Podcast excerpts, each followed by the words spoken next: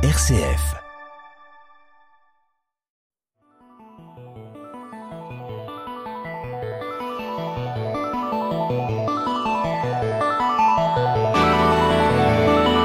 Couper les pixels en quatre. Le podcast qui décortique le jeu vidéo.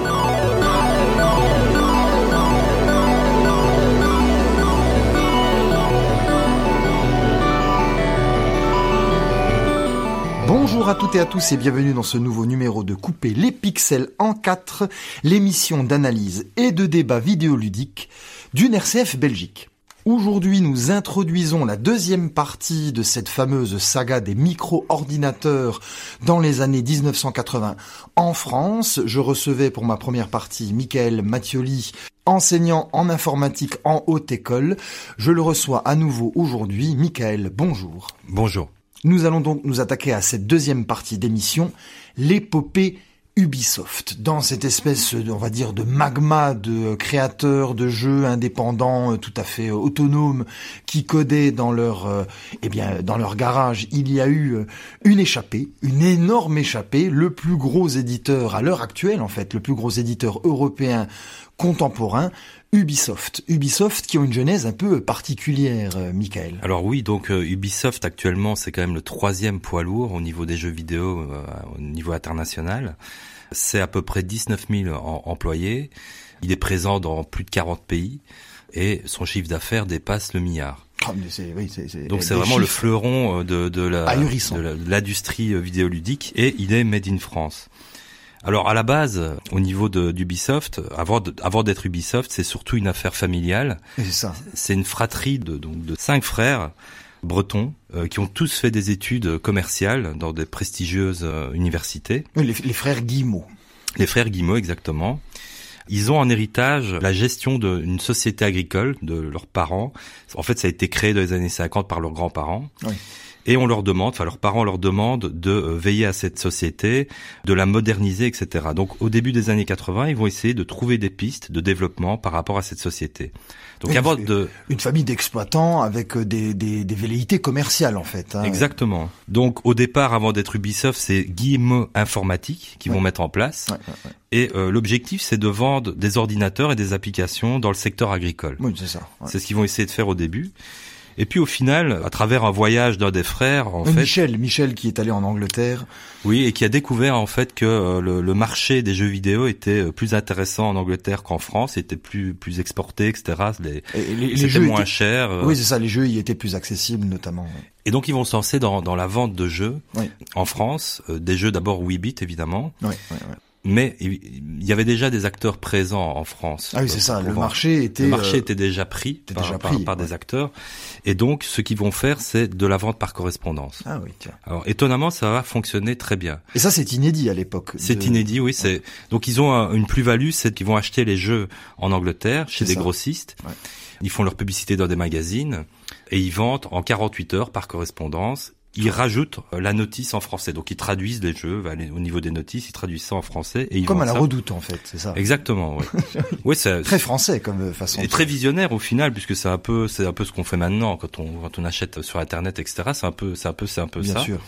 Alors ils vont vite se rendre compte en fait qu'il n'y a pas que la vente, il y a aussi la distribution. Donc en étant comme ça proche des grossistes, etc., ils vont, ils vont donner des contacts, notamment en Angleterre, avec des éditeurs anglais qui sont pas super bien distribués en, Europe, mais surtout euh, en France.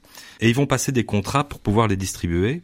Donc on va retrouver dans un premier temps, donc d'abord essentiellement des Anglais, comme par exemple euh, l'éditeur Elite, ah Durel, euh, System 3, mais par la suite évidemment d'autres comme Domark ou Electronic Arts, Lucas Arts, etc. Et ils font découvrir ces éditeurs au public francophone en, prime. Oui, et avec certains de ces éditeurs, ils iront plus loin, notamment avec Lucas Arts, puisque non seulement ils vont distribuer euh, LucasArts, mais en plus ils vont participer à la traduction des jeux, donc notamment tous les point and click de euh, De l'époque, enfin par après en tout cas, ouais, ça, euh, Monkey Island, etc. Day of Tentacle, ce genre de, voilà. de choses. Quoi, Ils vont traduire en français, ils vont rajouter des voix en français, tout ça va être confié à, à Ubisoft. Donc en fait la distribution, ça va être parallèle dans un premier temps, et puis à un moment donné, ils vont évidemment faire de, de la création de jeux, mais ça restera quand même encore dans, dans le core business d'Ubisoft que d'être un distributeur d'éditeurs tiers, étrangers ou voire francophones. Ils étaient aussi boostés probablement par les autres éditeurs francophones dont on a parlé la dernière fois, comme Loriciel ou euh, Infogrames par exemple. Tout à fait. Et donc une date clé, c'est 86, euh, c'est là que la boîte va s'appeler Ubisoft. Oui, tout à fait. Un, nom d'ailleurs qui est soumis à interprétation. Un des frères dit que c'est simplement pour faire un jeu de mots avec ubiquité, ce genre de choses. Oui, ou bien c'est un acronyme. Oui, oui, ça, c'est les Bretons qui disent ça. Ils disent ça, et effectivement, on sait pas trop. Visiblement, c'est l'ubiquité qui ressort, mais euh... Union de la Bretagne indépendante, hein, évidemment. Les indépendantistes qui sautent, qui sautent dessus. Alors le premier jeu maintenant euh, qui va être réellement réalisé sous la marque Ubisoft, c'est un jeu qui s'appelle Zombie et qui est évidemment inspiré du film de Romero euh, de 78 exactement et qui est en fait un point and click, euh, action aventure assez innovant à l'époque. Il sort sur Amstrad, sur machine 8 bits. c'est ça. Amstrad euh, CPC, oui, tout à fait. Le programmeur, c'est Yannick Cadin. C'est un jeune de 17 ans. Donc, ça a été confié à un jeune de 17 ans. c'est assez fou quand on y réfléchit. Tout à fait. Et le graphiste, c'est Patrick Daher qu'on va retrouver dans d'autres productions, évidemment. Et d'ailleurs, Cada aussi, on va le retrouver dans d'autres productions, puisqu'ils vont commencer à produire des jeux à cette époque-là, notamment d'autres jeux d'aventure comme Hurlement, Masque Plus, Peur sur Amityville ou La chose de Gros par exemple. Ah, des jeux d'horreur aussi. Des jeux orientés quand même, oui, euh, science-fiction, horreur. Et généralement d'aventure, c'était un peu la niche à l'époque pour, pour Ubisoft. Mais ils vont quand même sortir quelques jeux d'action comme Asphalt ou Gabriel, par exemple. C'est ça, c'est ça. Il faut aussi noter que Zombie est un gros succès. C'est un jeu, comme vous le disiez, assez novateur dans son style et qui a eu euh, quand même énormément de succès en France, en Allemagne et en Angleterre. Donc euh, l'Europe s'emballe un peu autour de ces nouvelles créations. C'est un des premiers effectivement un premier gros succès euh, francophone et c'est le premier jeu signé Ubisoft qui est qui, qui est sorti quoi.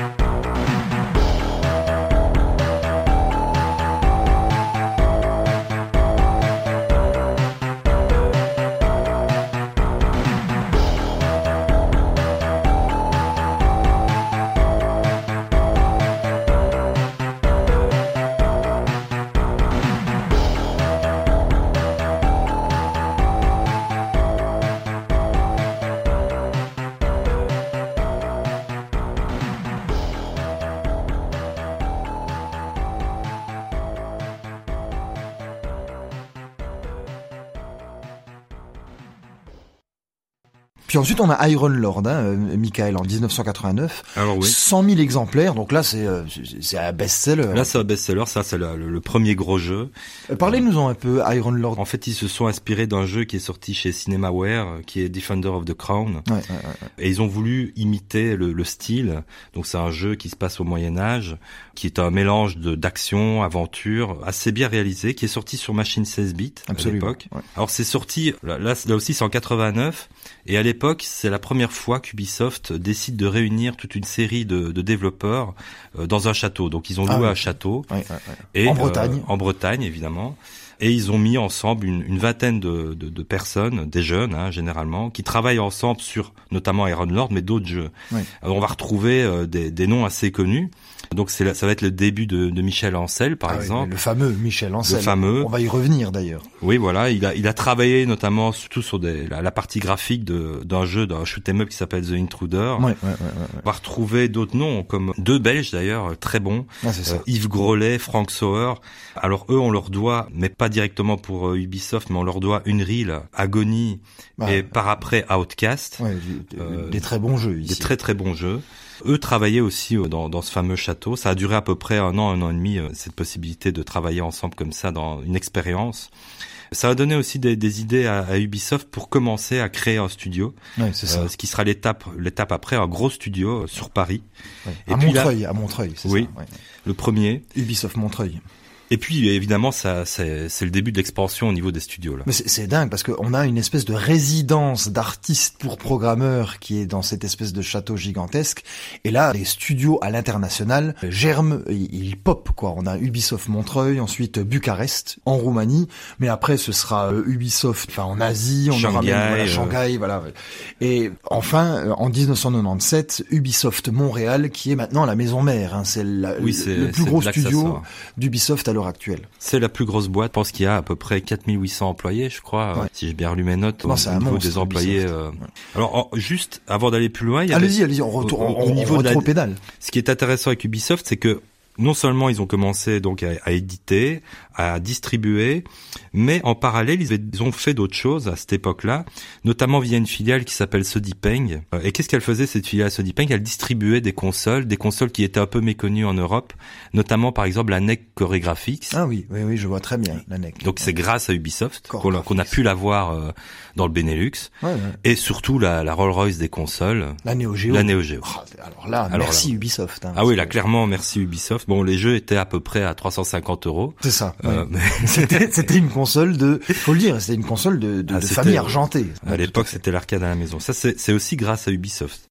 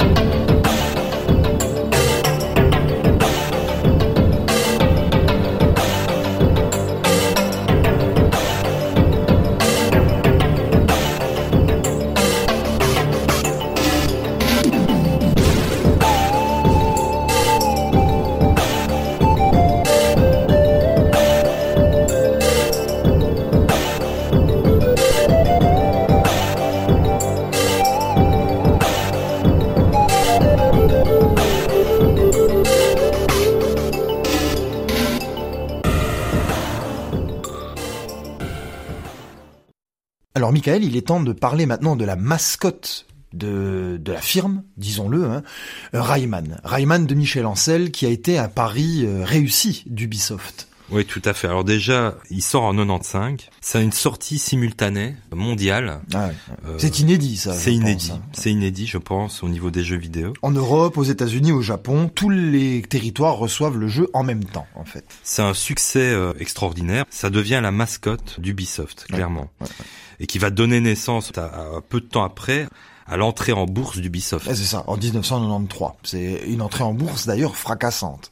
Et Rayman, c'est quoi? Donc c'est un petit personnage créé par Michel Ancel qui évolue dans un univers très coloré en deux dimensions. C'est un jeu de plateforme. en fait. C'est un jeu de plateforme à la Mario. Euh, personnellement, j'ai jamais été euh, très fan moi de, de Rayman, ni Ah d'ailleurs de de, De Michel la, Ancel. de Lapin à Créta. euh, Ah oui, c'est ça. ouais, euh, ouais. même si j'avoue qu'effectivement, il y avait, y ce sont des jeux de, qui ont beaucoup de qualité. Bah, c'est un jeu mainstream. C'était un jeu qui était calibré pour le grand public. Et Ubisoft l'a l'a su, les frères Guimau l'ont vu.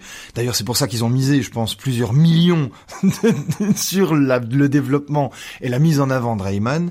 Et cette sortie simultanée sur tous les territoires et sur toutes les consoles, sur toutes les plateformes. Il est sorti en même temps sur PC, Jaguar et PlayStation 1 sur euh, voilà beaucoup de supports en fait. Étonnamment pas sur Super Nintendo. Ah bah oui, c'est vrai. Peut-être que la console n'était pas suffisamment puissante pour possible.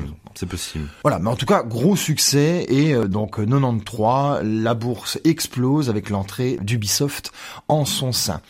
1997, donc euh, on le disait, l'ouverture d'Ubisoft Montréal. Il rachète aussi plusieurs petits studios, n'est-ce pas, Michael? Oui, là, ça commence en fait au niveau des achats. Ils vont racheter euh, des licences, passer des contrats avec des boîtes ou racheter carrément des boîtes. Donc on va retrouver par exemple Red Storm. Ouais, ouais, ouais, donc ils vont avoir comme ça tout ce qui touche à Tom Clancy. Ah oui, alors là, là, euh, gros lore aussi, ah un gros univers. Euh, bon. bon flair. Exactement. quelque part, puisque ça leur a ouvert le marché américain. C'est ça. Ils vont racheter Blue Byte pour euh, The Settler, donc euh, une espèce de civilisation. Absolument. Euh, une simulation. Très bon. Euh, Learning Company, ça va leur donner des droits sur Prince of Persia. Tout à fait, tout à fait. Ils distribuent, je le dis aussi, Soul Blade, Soul Calibur, Final Fantasy, Dragon oui, Quest. Ils continuent à distribuer, c'est ça que En dis, parallèle, en parallèle. Ça reste dans le core business d'Ubisoft. Mais des, des, des, licences majeures des, des jeux de l'époque, en fait. Alors il y a par exemple Crytek qui des contrats avec Crytek pour Far Cry. Oui, tout à fait. Euh, ils rachètent le studio qui travaillait avant chez Psygnosis, qui est Révolution. Révolution, absolument. Euh, ils ont notamment euh, fait Destruction de Derby ou Drive. Ah oui, non, de, de, gros jeux de la PlayStation. Des très gros jeux, et ils vont, ils vont évidemment utiliser tout ça pour, par la suite. Et alors vous parliez de la licence Tom Clancy's, là, 2002, super jeu qui sort, directement adapté de cette licence, Splinter Cell, succès. succès mondial. Mondial, tout à fait. Alors là, c'est sûr, ça tourne sur PlayStation 2. Et c'est vrai que c'est exceptionnel. Ah oui non, il a eu plusieurs prix, il a été euh, comment dire adoubé comme étant un des meilleurs jeux d'infiltration. Il y avait en fait deux écoles, hein. il y avait euh, Metal Gear Solid, donc euh, le, le, bébé japonais de Kojima, et Splinter Cell avec les Européens d'Ubisoft.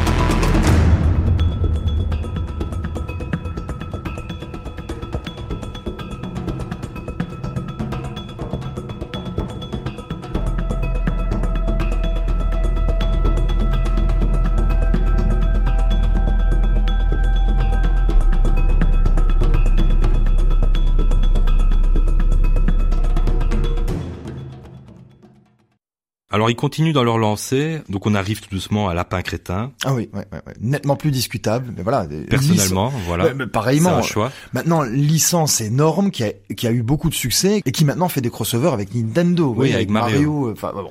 Donc c'est dire à quel point ça a marqué, même si des joueurs aguerris comme nous trouvent ça un peu euh, abscon, on va dire. Oui, ça, ils, utilisent les, mascottes, enfin les lapins crétins dans, dans tous les sens hein, au niveau de d'Ubisoft. Et, et, et, ça naît dans un jeu Rayman, hein, donc c'est c'est pas euh, comment dire, c'est pas anodin que Rayman soit aussi une mascotte mainstream qui a été énormément diffusée en 2006. Hein, c'est un spin-off. Ah, ils ont fait euh, à ce niveau-là, je, je trouve les, au final Ubisoft assez visionnaire puisqu'ils ont ils avaient déjà fait un peu du transmédia avant, ils en refont encore, donc ils ils vont produire des, des courts métrages avec les lapins crétins, par exemple. tout à fait. Ils vont utiliser les lapins crétins dans des projets autres que pour des jeux vidéo, notamment pour l'initiation à la programmation. Ouais, ouais. on peut, des tutos, quoi, c'est ça. Des, tutos. on peut, essayer de, voilà, c'est un peu comme l'outil Scratch de, de, Google, mais ah, cette fois-ci c'est à la sauce Ubisoft. Donc on, on pilote, si vous voulez, des des lapins crétins, mais à travers toute une série de d'actions. Ah, moi, pour moi, ce serait l'enfer. Si vous voulez avoir un tuto avec des lapins crétins, c'est non merci. Mais c'est une façon d'initier les enfants, par exemple. D'ailleurs, des séries pour enfants. Hein. Il y a des, séries, oui. Et ils ont été vers la bande dessinée aussi, puisque petit à petit, ils vont, ils font, ils font comme ça toute, toute une série de de, de transmédia. Euh, ils utilisent leur licence euh, pour en faire autre chose. Évidemment, ils vont créer aussi d'autres studios, d'autres filiales, euh, comme Gameloft, par exemple, ça. se consacrer à tout ce qui est online. Et puis arrive évidemment toute une série aussi de, de, de gros jeux, de gros, de, fameux triple A. Donc on va trouver par exemple Just Dance. Just Dance, ça, 2008, Just Dance, succès incroyable et mondial immédiatement en fait. Hein. Propulsé probablement aussi par la Wii.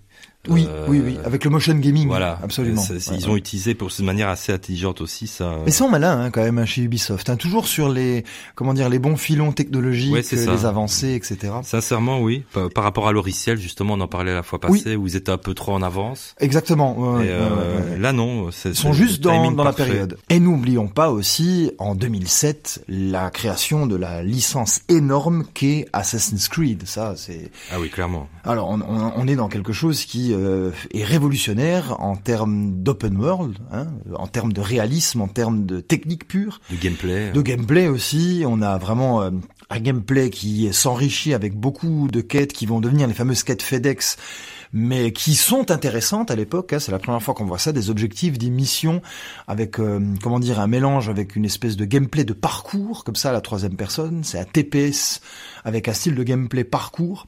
Ça sort sur euh, PlayStation 3, Xbox 360 simultanément, et alors on a on a 3 millions d'exemplaires qui sont vendus en moins de deux mois. Donc c'est le succès immédiat parce que c'est un jeu euh, qui pèse à l'époque le premier Assassin's Creed.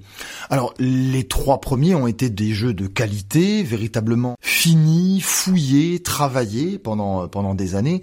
Et après, avec, on va le voir, hein, avec l'affaire euh, Vivendi et l'affaire Bolloré, on aura des licences comme ça qui vont sortir de façon euh, tout à fait euh, pavlovienne tous les ans, sans se préoccuper de la qualité de celle-ci. Et malheureusement, Assassin's Creed va en pâtir gravement. Et là, on rentre dans une spirale de confort. Ah oui, oui. Eh ben, expliquez-nous un peu ça, Michael. Alors, bah, vu qu'on a euh, comme ça, euh, en quelques années, on a on, a eu euh, des, titres phares au niveau d'Ubisoft. Oui, il y a une complaisance qui va tourner en utilisant quelques licences au final. Ah oui, ouais, ouais. On va retrouver toujours les mêmes jeux. Euh, ils vont surfer euh, pendant tout un temps sur euh, toute une flopée de jeux qui, qui tournent autour de Just Dance par exemple. Ah c'est ça. Assassin's Creed, on vient d'en parler, pareil. Tout, ce qui tourne autour de Tom Clancy, Ghost Recon, etc. Prince of Persia, ils l'ont laissé un peu de côté. Oui, ils, ils ont foutu la paix à Prince of Persia. Pour l'instant. Il, y a eu Les Sables du Temps et un deuxième épisode. C'était le meilleur. Hein, excellent, très très très très bon épisode. Et puis il y a eu une autre licence qui est Watch Dogs. Ah oui, alors là, Watch Dogs, il va falloir un peu en parler parce que c'est c'est le début de la polémique. Voilà, c'est ça. Ouais. En fait, euh, Watch Dogs, c'est l'affaire cyberpunk qu'on a vu avec euh, CD Projekt Red, mais dix ans avant, en somme. Oui, donc on nous avait promis du rêve. Ah oui, énorme. Et au final, euh, on a eu un cauchemar. Enfin, en tout cas, un début de cauchemar. Ah oui, il y a eu pendant plein de trois des démos du jeu avec le moteur du jeu, mais qui malheureusement étaient scriptés, voilà, scriptés, préprogrammés, mis en scène, et qui nous montraient un. Alors, c'est quoi Watch Dogs? C'est un open world avec un hacker qui peut, grâce à ses capacités, eh bien, agir de façon euh, très poussée sur son environnement, euh, l'environnement on va dire numérique hein. et euh, voilà en même temps c'est on va dire que c'est une espèce de tueur à gage donc il sait manier les armes le corps à corps et donc c'était vraiment extraordinairement beau et on voyait des interactions jamais vues dans un monde qui avait l'air d'être totalement organique et euh, vraiment euh, très très très réaliste. Ça c'était ce qu'on a eu à l'E3, je crois l'E3 2012 si, si je ne me trompe pas. Oui, deux ans avant la sortie. C'est ça. Et, qu'est-ce qu'on a eu au final, Michael quand On a eu un jeu qui était truffé de bugs. Oui, tout à fait. Euh, des lenteurs, euh, un peu comme euh, un peu comme Cyberpunk au final. exactement. De, pas optimiser. Pas optimisé du tout. Les machines étaient probablement pas suffisantes au niveau de la mémoire, etc. On en voulait trop. Absolument. Et la physique des, des, des, véhicules était ridicule. Et, finalement, on se retrouvait face à un jeu qui n'était pas si intéressant que ça, même en termes de gameplay, en termes de possibilités. Donc là, c'est carrément l'origine des trailers, des teasers mensongers. Vraiment, là, on est dans quelque chose qui va tromper le joueur et qui va lui envoyer du rêve, qui va générer, comme on dit, la hype pour que les précommandes soient, euh, voilà, massives et on lui fournit un produit qui est vraiment euh, de très très très mauvaise qualité par rapport à ce qu'on lui a promis. Ça, c'est Ubisoft. Hein. C'est Ubisoft, mais il faut pas oublier que euh, ici, on est dans un jeu donc triple A. Oui, c'est ça. Alors ça veut dire quoi un jeu triple A au final? C'est un jeu dont le budget varie entre plus ou moins 25 à 150 millions. Ouais, Dont la durée de développement généralement est de 3 à 5 ans. C'est ça avec des équipes énormes. Donc ici en plus multinationales, donc des équipes qui se retrouvent à Montréal, à Shanghai, euh, en Angleterre, en France, etc. Quoi. c'est ça. Ouais, ouais. Et, et, le, les jeux, les jeux sont euh, créés par morceaux dans chacun de ces studios et rassemblés ou alors travaillés. Bon, ils travaillent en équipe, voilà. chacun fait sa partie, mais c'est vraiment énorme. Le, le travail le, est colossal. Ça fait partie aussi du, de, de, ce genre de problème. À un moment donné, quand on est trop gourmand, bah voilà quoi, voilà ce qui peut arriver. Vous, vous, vous mettez sur le dos, par exemple, l'échec de Watch Dogs, vous mettez ça sur le dos euh, de la transversalité, donc de la de la mise en, euh, œuvre, si vous voulez. Peut-être pas totalement. Je pense que non, puisque ça ça s'était fait probablement pour d'autres jeux avant. Hein. Donc c'est pas que ça. Évidemment, il n'y a pas que ça. Il y avait peut-être une pression autre qui arrive un peu après d'ailleurs, hein, notamment avec Vivendi qui va rentrer ah euh, dans la course. Et, effectivement. donc une pression du marché qui fait qu'il faut sortir quelque chose, même si c'est bâclé. Ouais, écoutez, vous, vous mettez, je pense, le doigt dessus, sur le nœud du problème, si j'ose dire, parce qu'effectivement, en 2015, il y a une guerre ouverte boursière, une guerre fiduciaire qui s'ouvre entre Vivendi et Ubisoft. Nous avons donc Vincent Bolloré qui essaye par la bourse de racheter la majorité des parts de l'entreprise familiale Ubisoft et qui va y parvenir car en 2016 euh, l'actionnaire majoritaire de la boîte c'est Vivendi. Alors bien sûr à partir de ce moment-là je ne peux m'empêcher de faire la corrélation comme vous venez de le, de le dire auparavant avec les problèmes de développement, les licences qu'on boit jusqu'à lit, qu'on traite et euh, qui sont produites euh, de façon euh, systématique toutes les années avec des gros problèmes d'optimisation, avec des gros problèmes de scénario, avec des gros problèmes de gameplay. C'est toujours la même chose. Les skins changent et les bugs s'amoncellent. J'ai souvenir de la sortie d'Assassin's Creed Unity qui a été tellement mal reçue par les fans que Ubisoft, donc en fait que Bolloré à l'époque, hein, a dû rincer avec des jeux supplémentaires pour que la colère se calme. Donc on était vraiment dans quelque chose, voilà, de la qualité Ubisoft n'était plus là, la qualité traditionnelle. Il fallait éviter en fait les vagues pour euh, les, les, les, boss de chez Ubisoft, donc quelque part encore la famille Guillemot. Bien sûr. Euh, par tous les moyens éviter la vague euh, pour éviter le licenciement. Donc je pense que ça a contribué, le, le, fait d'être acheté en partie, en tout cas 20% du capital d'Ubisoft appartenait à ce moment-là à Vivendi, a probablement contribué à cette course euh, pour sortir quelque chose de nouveau, pour vendre un maximum et pour éviter de, des licenciements au, sein de la boîte. Oui, bien sûr, oui, c'est beaucoup plus complexe que, euh, on va dire, le méchant euh, libéralisme qui essaie de manger l'entreprise familiale qui faisait des jeux de qualité, évidemment. Exactement. Mentionnons aussi le fait que Vivendi n'est pas à son coup d'essai avec le rachat d'Ubisoft et de Gameloft, hein, qui est une succursale. C'est d'arriver déjà avant. Oui, donc en, 2008, par exemple, ils ont, euh, à un moment donné, ils ont fusionné Activision avec Blizzard, donc ils avaient la main dessus. Ah oui, Activision et Blizzard, ah oui, quand même. Oui, oui, quand même. Après, ils ont vendu, hein, ça. Ah ouais, ouais, ouais, Et ils ont racheté par la suite, donc, Ubisoft un peu plus tard, n'est-ce pas? Et donc, ce rachat par Vivendi d'Activision, c'était à l'époque de Jean-Marie Messier. Euh, Bolloré oui, c'était un peu avant Bolloré. Oui, Bolloré n'était pas encore euh, PDG à ce moment-là. Et là, donc, Activision, on a des licences comme euh, Tony Hawk, Call of Duty, Diablo, enfin voilà, ce sont Guitar Hero. Guitar Hero, oui, on est vraiment dans le World of Warcraft. On est dans le mythique de chez Mythique.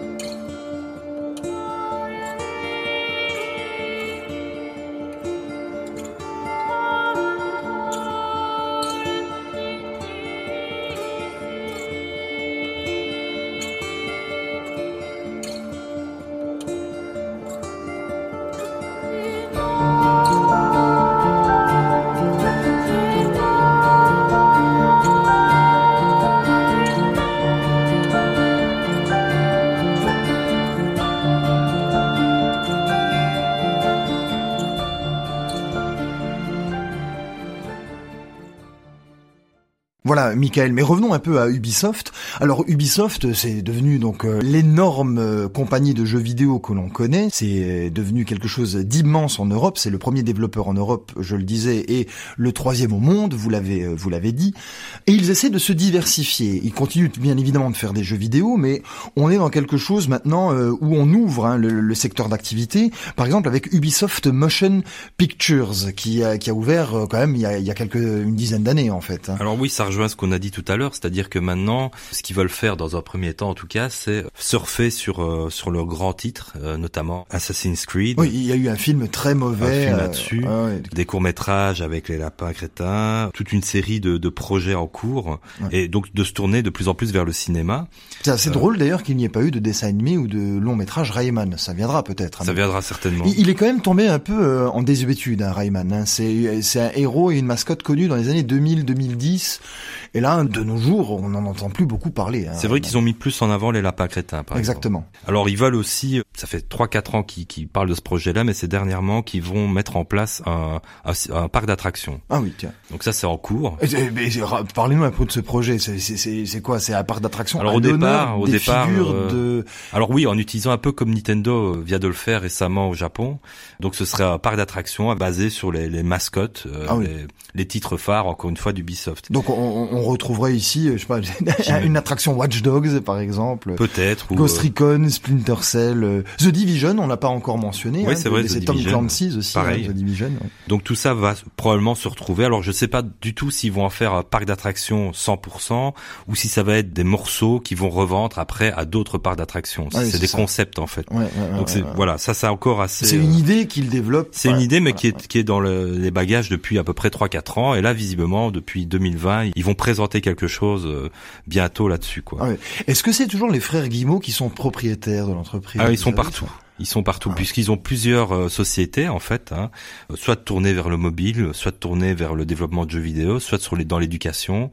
Et à chaque fois, on trouve dans à certains postes clés les gens qui ont fait Ubisoft. Alors on a évidemment les frères, mais il y a d'autres personnes évidemment qui, qui, qui, étaient là depuis le début et euh, dont on a parlé. Alors à part récemment, on a des gens qui ont démissionné ah oui, euh, suite à, des, à certains soucis. Oui, il y, a eu des affaires assez en interne. Voilà, des affaires internes assez, enfin assez sombre, assez sale, on va dire. Assez sale, oui. Donc on a par exemple Michel Ancel qui a décidé de, de partir. Il y avait des rumeurs autour de, de, la manière dont il gérait ses équipes, la pression qu'il mettait sur les gens. Les crunchs euh, répétés, voilà. Voilà, donc bon, euh, donc lui est parti pour l'instant. Bon, faut voir s'il y aura pas à un moment donné ou à un autre un, retour de, de, Michel Ancel, qui est quand même une grande figure de d'Ubisoft. Oui. Et, et, on a d'autres personnes dans, dans, dans, le même cas un peu moins connues, mais Serge Ascott par exemple, qui a, qui a, travaillé comme game designer chez eux, qui a dû démissionner, enfin qui a dû, qui a démissionné, qui a démissionné, oui, qui a bah. démissionné récemment. Ouais, ouais. Plus que des problèmes de management, il y a eu aussi des problèmes euh, d'harcèlement, d'harcèlement, harcèlement sexuel, ce genre de choses. Qui a, ce sont des termes qui ont été malheureusement prononcé. On ne sait d'ailleurs toujours pas où ça en est. Hein. On non, on ne sait pas. Il n'y a pas vraiment d'informations là-dessus. Mais ils ont été assez assez pro à ce niveau-là. Ils n'ont pas assisté. Non, euh, c'est vrai. Les gens sont partis. Maintenant, ça fait beaucoup, vous voyez, Michael, avec, euh, disons, les licences qu'on exploite comme ça jusqu'à euh, faire devenir de très mauvais jeux, euh, très mal foutus, pas optimisés, qui sont d'une certaine manière à partir d'un jeu de qualité uniquement là pour tirer l'argent des, des, des, clients d'Ubisoft. Il y a eu une espèce de, de regain, si vous voulez, de popularité après l'affaire Bolloré, justement, quand en 2018 la, la bataille, eh bien, a été gagnée par euh, finalement euh, les frères Guimau et qu'ils ont récupéré leur, euh, on va dire leur entreprise, les, leur bébé. parts, leur bébé, tout à fait, les parts de leur entreprise. On a vu des jeux de qualité germer cette fois-ci. Les, le fameux Assassin's Creed Qui se passait en Égypte était nettement plus travaillé. Il était novateur avec de nouvelles mécaniques de gameplay. Donc il y a eu comme ça une volonté de redonner ces lettres de, noblesse à certaines séries qui qui les avaient perdues pendant cette période sombre de Vivendi, Bolloré. Et on a eu Assassin's Creed Odyssey aussi, qui est devenu aussi un jeu assez euh, assez mythique dans, dans la licence. C'était les, les, les deux derniers, enfin l'antépénultième et l'avant-dernier. Et là, on retombe sur euh, toujours euh, les disons les mêmes travers avec avec euh, le dernier qui est sorti, euh, Assassin's Creed Valhalla, qui malheureusement là déçoit encore les fans. De la même manière, avec des mécaniques de gameplay qui sont toujours les mêmes, on retourne de nouveau dans cette espèce de gimmick qui fait qu'ils n'arrivent plus à se renouveler et qu'ils épuisent la licence. Comment vous expliquez ça? C'est le fait que ce soit une grosse boîte comme ça qu'ils n'arrivent plus à se renouveler? Mais Effectivement, je peux faire le, parallèle avec les, les, autres éditeurs qui ont coulé. Hein. Si on regarde, on en avait discuté. Oui. Euh, donc les, les, autres grosses boîtes, y compris à À un moment donné, n'ont pas fait le poids. Euh, ici, euh, ils s'en sont toujours sortis correctement. Maintenant, il y a des grosses prises de risques, étant donné le budget de, de, de développement euh, et la, durée pour euh, pour réaliser ces jeux-là. Là, ça, ça se chiffre en plusieurs dizaines, voire centaines de millions de, de dollars. Clairement, si s'ils veulent s'ils veulent continuer, on est un peu dans la même stratégie que le cinéma d'Hollywood. Bien sûr. c'est plus facile de, de, de surfer sur un blockbuster connu euh, et d'être quasi sûr d'une certaine vente plutôt que de renouveler et de faire des, prises de risque. Alors je pense que Ubisoft est conscient de ça et se permet entre guillemets un peu de prise de risque au niveau de petits projets pseudo-indépendantes.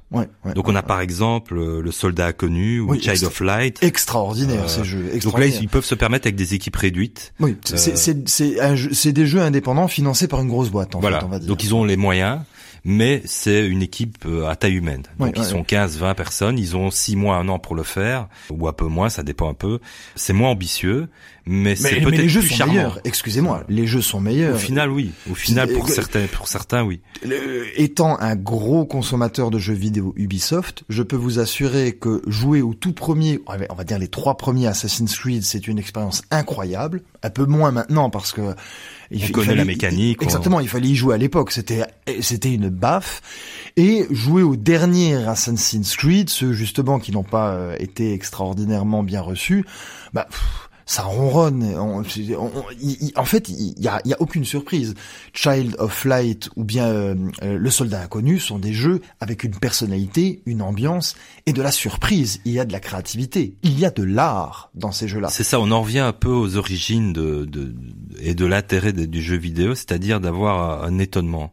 Exactement. Euh, un étonnement perpétuel qu'on a peut-être moins maintenant avec ces, ces, ces, grosses licences. En tout cas, pour moi, ça me touche beaucoup moins, même si j'avoue que techniquement, on est ah au-delà tout. Ah euh, on est dans un réalisme absolu. Euh, et le scénario, etc. Tout est travaillé comme comme dans un film. Au final, euh, on dépasse l'industrie d'ailleurs.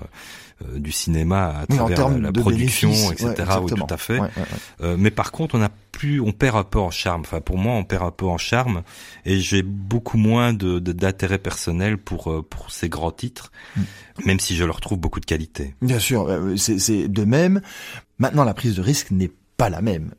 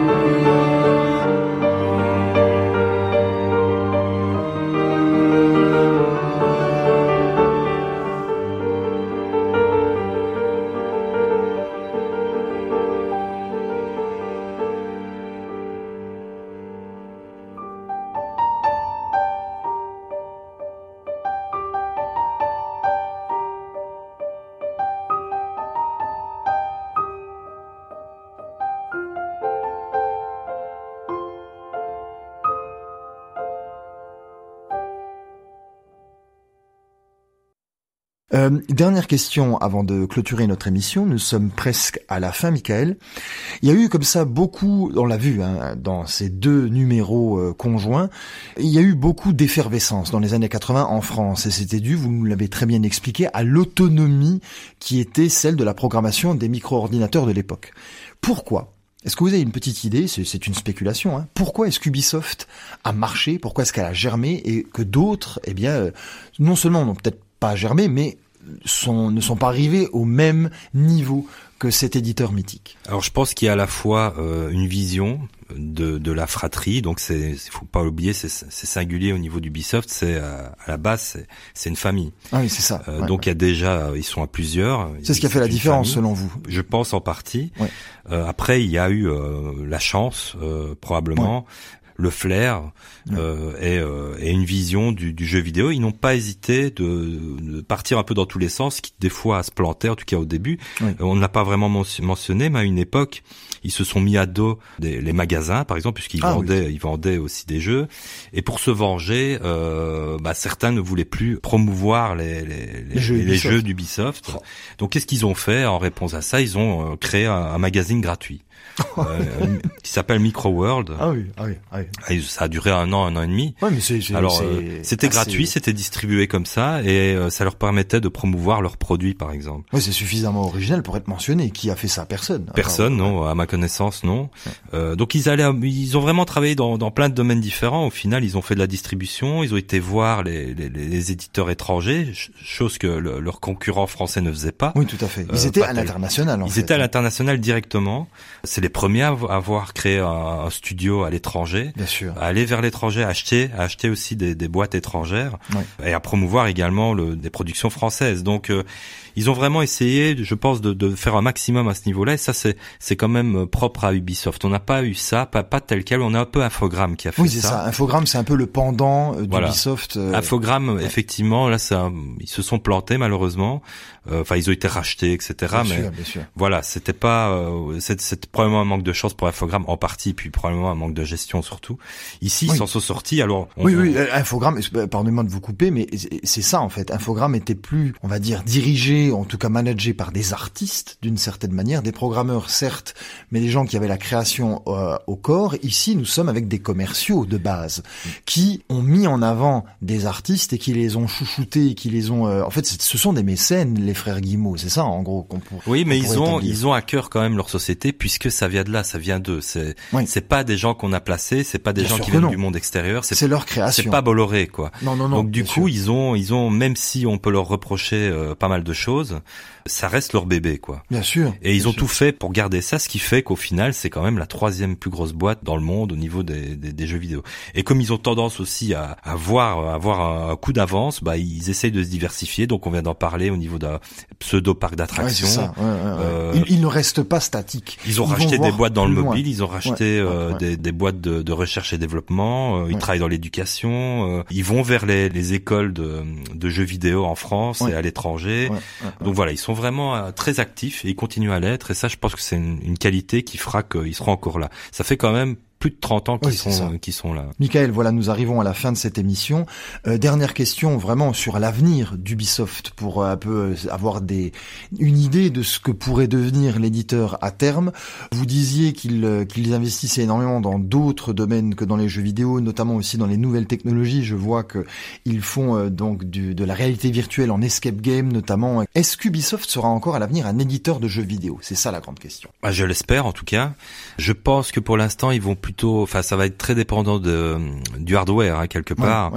euh, mais c'est vrai que l'avenir visiblement se dessine plutôt du côté de tout ce qui est immersif, donc euh, Oculus par exemple, et les fameuses, euh, le fameux casque, mais également tout ce qui est réalité augmentée, etc. Et ça, ça va vraiment dépendre des périphériques qu'il y aura à l'avenir.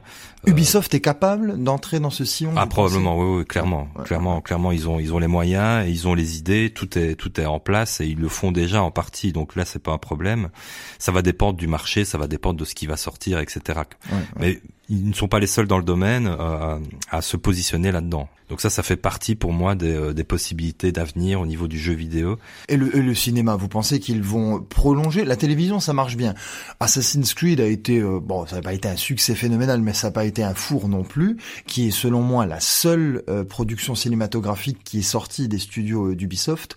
Est-ce que vous avez des, des, des données sur, sur l'avenir d'Ubisoft au cinéma, par exemple? En tout cas, il y a une volonté. Je n'ai pas d'informations là-dessus, mais il y a une volonté, à un moment donné, de, de travailler dans ce domaine-là comme ils l'ont déjà fait euh, par le passé. Pourquoi pas remettre ça? Maintenant, c'est peut-être pas le moment. Euh, c'est une question de temps, on verra aussi. Ce qui est sûr, c'est que euh, je, je, pense qu'ils sont capables de, de changer de changer en cours de route. Jusqu'à maintenant, c'est ce qu'ils ont fait, hein. c'est ce qu'ils ont prouvé jusqu'à maintenant avec tout ce qu'ils ont euh, misé, tout ce qu'ils ont fait au niveau d'Ubisoft. Ouais, ils ont réussi à s'adapter. Et ouais, voilà, il n'y a pas de problème à ce niveau-là, je leur fais confiance. Non, on a l'impression qu'ils lâchent un peu le jeu vidéo. Les, les dernières productions remontent quand même. Hein. On, on, voit bien qu'ils sont sur d'autres pôles et qu'ils ne se concentrent plus sur le développement de jeux vidéo. C'est peut-être là le, le, le problème d'une boîte euh, comme Ubisoft, c'est qu'à un moment donné, elle se diversifie elle trop, se diversifie trop, je pense, ouais. Et on perd un peu l'identité quelque part. D'ailleurs, ce n'est plus vraiment, on peut plus dire que c'est typiquement français. Mais oui, c'est ça. Hein, on a perdu un peu de, de, Même de, si de l'Ubisoft euh, d'avant, c'est terminé. On en parlait tout à l'heure, les, les, les, jeux du début, euh, la chose de Gros Tambour, par exemple, ah, c'est un jeu qui ne peut sortir qu'en France. Il faut, oui, il faut oublier, c'est ça. Ou alors un remake, vous imaginez HD. donc voilà, donc maintenant c'est d'office, euh, c'est d'office des productions qui doivent plaire à tout le monde, qui sont lissées d'une certaine manière, qui Beaucoup sont plus formatées. Bah Et donc voilà, on gagne d'un côté en qualité pour, pour, pour certaines choses évidemment, mais on perd de l'autre, on perd une certaine identité. Non pas que ce soit mauvais, mais voilà, c'est un choix. Euh, vu la, la, vu la boîte, évidemment, c'est pas possible de faire autrement. Peut-être la partie indépendante, justement, oui, c'est ça. ce qu'on disait. Mais là aussi, le... les jeux ne sortent pas. Il n'y a pas véritablement de projet, Non. ou alors je ne suis pas spécialement bien. Bah parce que ça rapporte probablement moins. Mais c'est ça le problème. Et voilà, donc pour l'instant, c'est- ça tourne un peu comme ça. Et puis, euh, on en avait déjà discuté. Il y a une forte pression au niveau de, de ce qui sort dans, dans tout ce qui est indépendant. Bien sûr. Il y a une grosse scène. Ouais, ouais, Et euh, bon, si c'est pour jouer avec les, les outils euh, qu'Ubisoft a déjà, mais dans, dans l'indépendant, ils vont écraser tout le reste. ouais, ouais, Et ouais. ça va, ce, ce sera, ce sera la même chose au final. C'est bien dommage parce que les jeux indépendants produits par Ubisoft sont d'excellente qualité. En tout cas, euh, ceux que vous avez cités avant sont, je le redis, extraordinaires. Je me Mhm. répète peut-être. Oui, tout à fait. Bon, maintenant, ça vient de, de des technologies aussi. Maintenant, Oui, c'est beaucoup ouais. plus accessible qu'avant. Euh, faire un jeu vidéo, c'est plus simple qu'avant. Il y a des, des outils, on, on peut Et plus ergonomique, euh, plus rapidement faire accessible. quelque chose, voilà, Ouais, plus ouais, accessible, etc. Euh, et puis aussi, euh, le, le- avoir une machine, avoir un ordinateur performant, c'est c'est plus démocratique que que- que- qu'avant. Tout ça euh, mis l'un dans l'autre avec YouTube, les tutos, etc.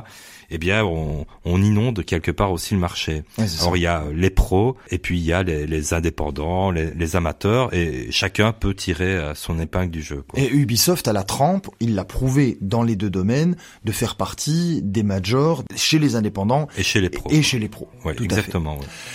Michael, merci d'avoir été avec moi pour parler de cette épopée Ubisoft, ce développeur de jeux vidéo qui s'est comme ça progressivement étendu sur la planète. Nous nous revoyons bientôt, j'espère. Quant à vous, chers auditeurs, je vous souhaite une très bonne journée. À la semaine prochaine. Au revoir.